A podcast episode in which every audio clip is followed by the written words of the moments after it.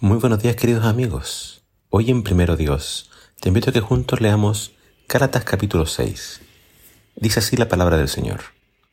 Hermanos, si descubren que alguno ha pecado, ustedes, que son espirituales, deben ayudarlo a volver al buen camino con actitud humilde. Pero cada uno debe cuidarse, porque también puede ser puesto a prueba.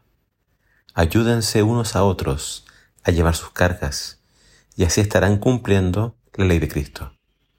El que se crea demasiado grande cuando en realidad no es nada, se engaña a sí mismo. Cada uno debe examinar su conducta, y si tiene algo de que sentirse orgulloso, que no se compare con nadie.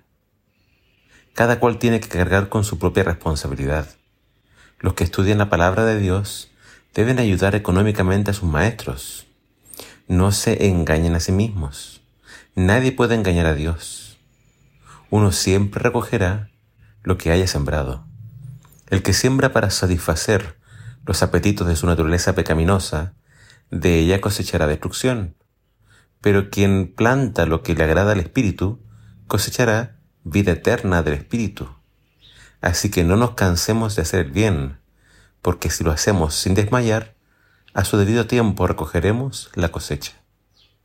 Por tanto, hagamos el bien a todos cada vez que se presente la oportunidad, y especialmente a los que por la fe son de la familia.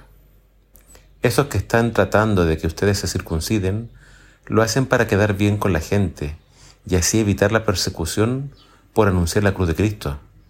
Lo curioso es que ni siquiera los que están circuncidados guardan la ley, pero quieren que ustedes se circunciden para luego jactarse de que ustedes hicieron lo que ellos querían.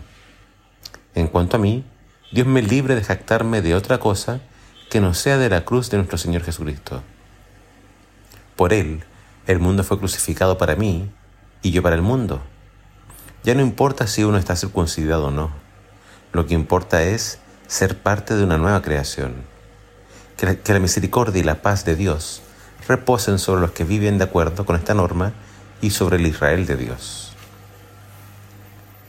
El apóstol Pablo termina su carta hablándonos de la ley de Cristo. ¿Cuál es esa ley? En toda su carta Pablo nos ha estado hablando de que no somos salvos por guardar la ley, sino que somos salvos por gracia, por medio de la fe.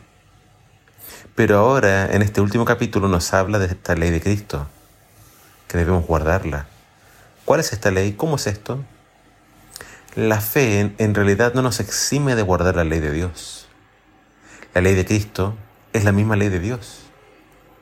La diferencia es que no la guardamos como medio de salvación. Es decir, yo no guardo la ley de Cristo para salvarme, porque quiero salvarme o para ganar méritos.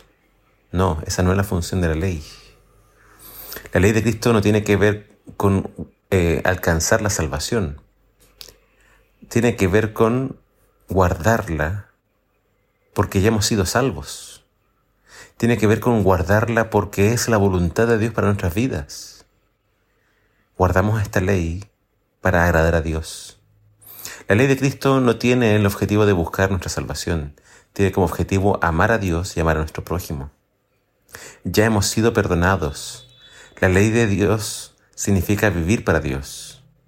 El mundo, como dice Pablo, ha sido crucificado para el creyente, el mundo ya no es su prioridad, su prioridad es Cristo. La ley de Cristo es tener la actitud que debe tener todo creyente que ha sido perdonado por la gracia de Dios.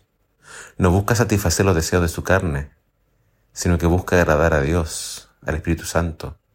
Si debe corregir a un hermano, lo va a hacer con toda humildad y toda mansedumbre. No se cree mejor que nadie.